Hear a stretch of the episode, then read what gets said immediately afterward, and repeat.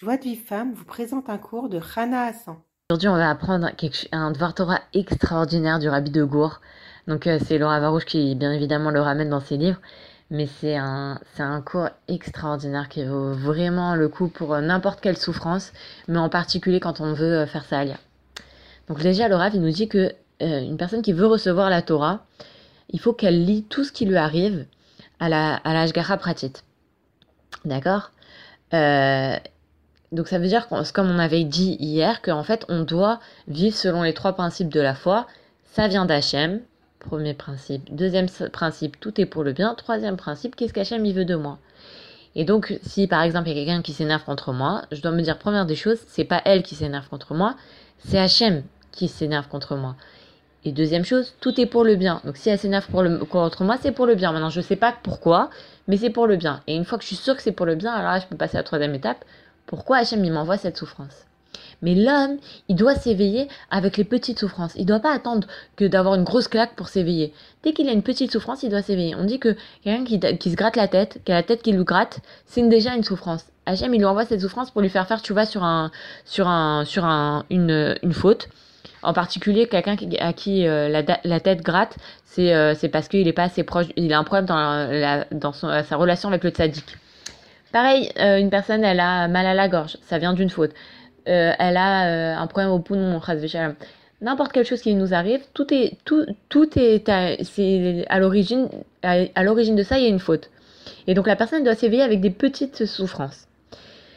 Et maintenant, regardez, il y a écrit, je je sais pas où est-ce que c'est écrit, mais il y a écrit qu'il y a trois choses qui sont acquises par les souffrances. Eretz Israël, la Torah et le monde futur.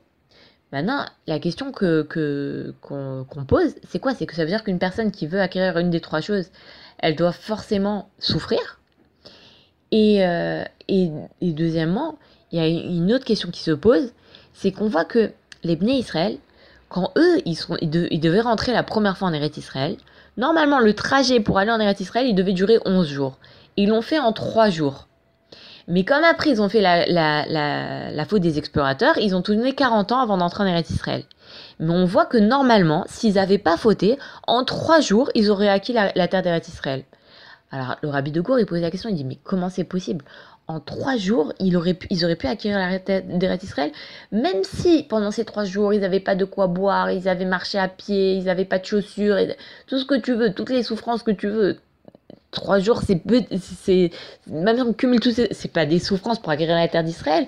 On voit que nous aujourd'hui, on n'a toujours pas encore acquis la, terre d'Israël et combien c'est juste après la Shoah qu'on a pu rentrer en Eretz d'Israël. Donc on voit que Bémet, c'est c'est avec les souffrances que la terre d'Israël s'acquiert. Comment c'est possible qu'on que en, trois jours ils étaient censés acquérir la terre d'Israël ben, regardez ça, c'est un ridouche extraordinaire. C'est que si c'est que pendant ces trois jours que les Israël euh, ils marchaient jusqu'à la terre d'Israël, même si c'était des jours où on, dit ils avaient même si disons ils n'avaient aucune souffrance pendant ces trois jours-là, enfin ils n'avaient aucune difficulté, bah ils auraient eu de toute façon des petites souffrances. Ils auraient eu euh, un peu chaud, euh, ils auraient eu, ils auraient été fatigués de marcher, euh, ils auraient de toute façon ils auraient eu des souffrances. Et si ces petites souffrances-là, ils les avaient acceptées avec amour et avec émona, alors elles auraient suffi à expier toutes leurs fautes et ils auraient réussi, à recevoir, à construire des réceptacles euh, pour se purifier et pour rentrer en Eretz Israël.